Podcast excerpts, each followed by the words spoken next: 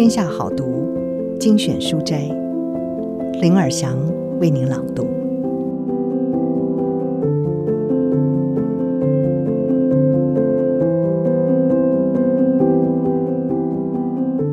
今天要为您朗读的是《力挺自己的十二个练习》，作者是临床心理学家瑞克·韩森博士及他的儿子杰瑞斯特·韩森，一位作家，也是一位商业顾问。韩森博士是在一九七零年代开始投身于人类潜能发展运动，专注于神经科学和正念训练，是自我导引的神经可塑性权威。他的书被翻译成二十六种语言，在世界各地流通。这本书力挺自己，要谈的就是用正向的力量来增进具有心理韧性的幸福人生。在书中，有十二个工具帮助你做实际的练习。韩森博士也建议，当你进行练习的时候，你可以一边练习一边慢慢的阅读，或者是你可以大声朗读，并且把它录下来。然后呢，你可以聆听自己的录音，把它当做一种属于你自己的引导式冥想。以下就是这本书的书斋以及第一个力挺自己的练习。慈悲，我们都忘了疼惜自己的伤口。如果我不能为自己而活，那么谁会以我为尊？如果不是现在，那要等到什么时候？拉比希勒尔的话：迈向幸福人生的道路，是从慈悲心开始展开。自我慈悲是很根本的。因为如果你对自己的感受漠不关心，也不想为此采取任何行动，那么你很难努力去让自己变得更快乐、更有韧性。慈悲具有既柔软又强大的力量。举例来说，研究显示，当人们升起慈悲心时，大脑中的运动规划区块就会开始准备行动。当我们以尊重和关怀的态度来对待他人，这个时候，他们通常会展现出最好的一面。如果我们可以用相同的方式来对待自己，也会出现同样的情况。然而，我们大多数人都是对别人比对我们自己还要友好。我们关心他人的痛苦，看到他们正面的特质。而且会公平的善待他们。但是你对自己而言，是个什么样的朋友呢？许多人对自己很严苛，对自己带着批判、猜忌和自我怀疑的态度，为自己带来毁灭，而不是建设。想象一下，像对待朋友那样对待你自己，你会变成一个能够鼓舞自己。温暖又有同情心的人，有办法帮助自己痊愈与成长。想想看，如果你站在自己这一边，在寻常的一天里会发生什么事呢？如果你能欣赏自己的良善本意以及善良的心，并且减少对自我的批评，那会是什么样的感觉呢？为什么善待自己是一件好事？像对待朋友那样对待自己，能够帮助我们了解，力挺自己是既公平又重要的理由何在？否则，像以下这些信念将会占了上风：想着自己要什么是自私的，你不配拥有爱，你的骨子里就是坏。如果你怀抱着更大的梦想，你一定会失败。首先，原则上，我们应该用礼貌与慈悲来对待他人。请注意，他人包括了佩戴着你的名牌的那个人。关于这一点，有一个双向的黄金法则：我们应该像对待他人一样对待自己。其次，我们对某人的影响越大，我们就越有责任善待他们。例如，外科医师对患者有很大的权力，所以他们在帮病人开刀的时候，就有责任要很小心。谁是你最能发挥影响力的人呢？那就是你自己。无论是此时此刻的你，还是你未来的自我，你在下一分钟、下一个星期，或是来年将成为的那个人。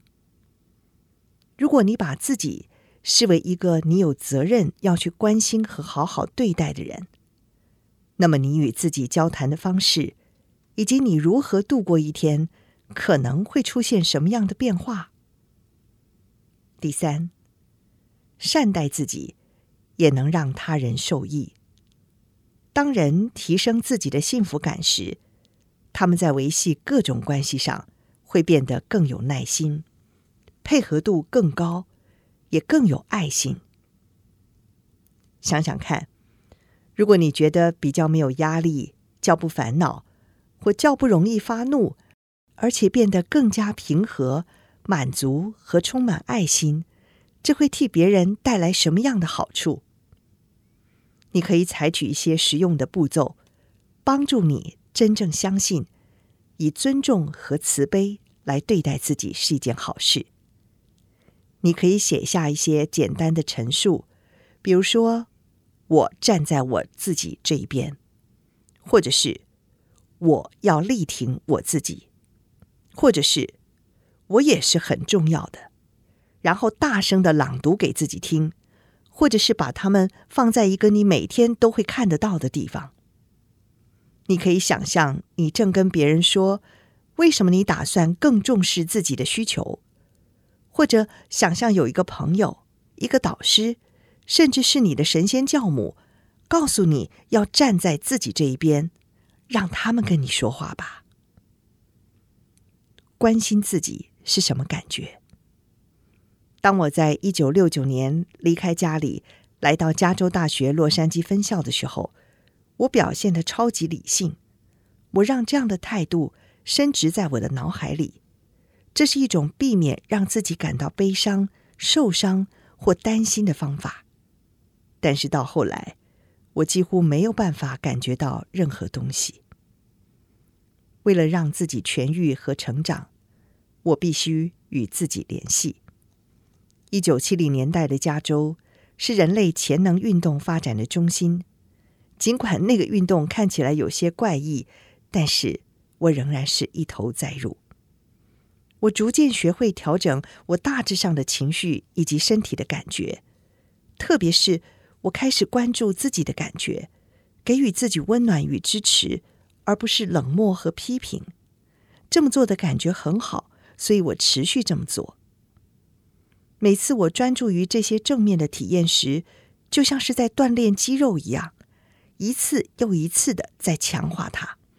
随着反复练习，善待自己和鼓励自己的信念会逐渐的潜入内心，成为一种自然的存在方式。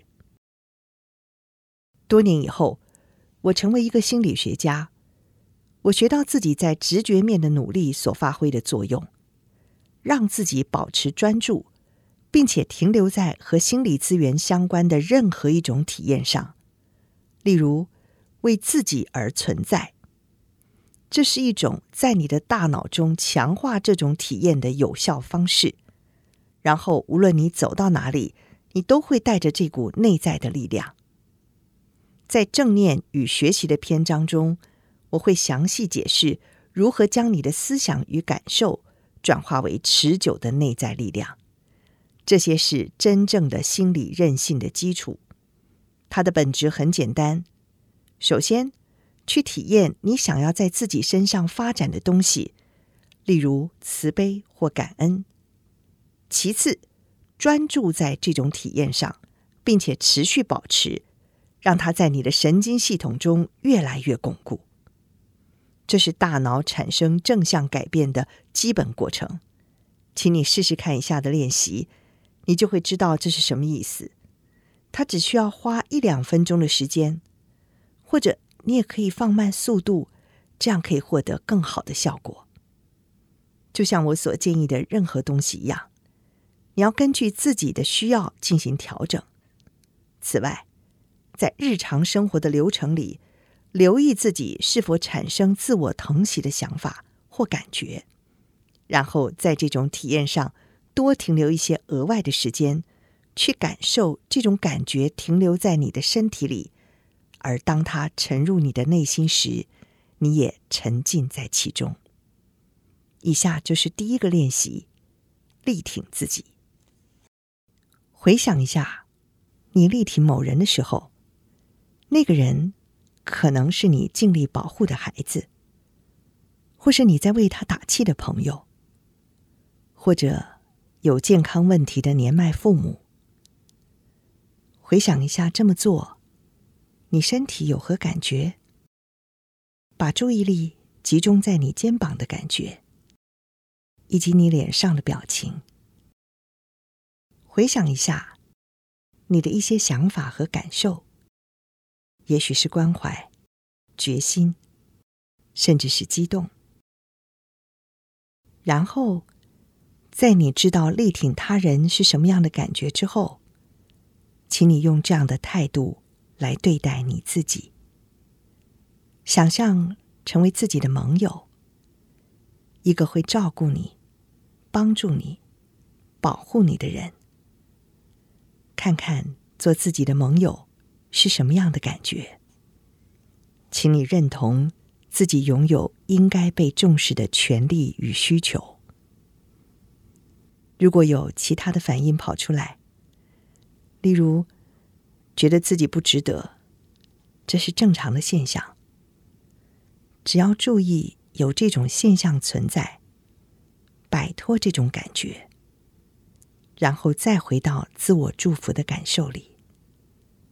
请你专注于这种体验，并且在这种体验上停留几次的呼吸，或是更长的时间。请你回想过去真正力挺自己的时候，也许是在工作上的艰难时期。鼓励自己，或者是大声对抗伤害你的人，看看这么做的时候，在情感上和身体上的感觉像什么？记住，你可能有过的一些想法，例如说，也要让其他人来帮助我，这才是公平的。停留在这种体验上，并且让这种感受盈满你的心中。现在我们已经知道，允诺要追求自己的幸福会是什么样。请你把成为自己真正朋友的那些感受、想法和意图渗透心中，让他们成为你的一部分。以上书摘摘自《天下杂志》出版《力挺自己的十二个练习》，第一章慈悲。第一个练习，力挺自己。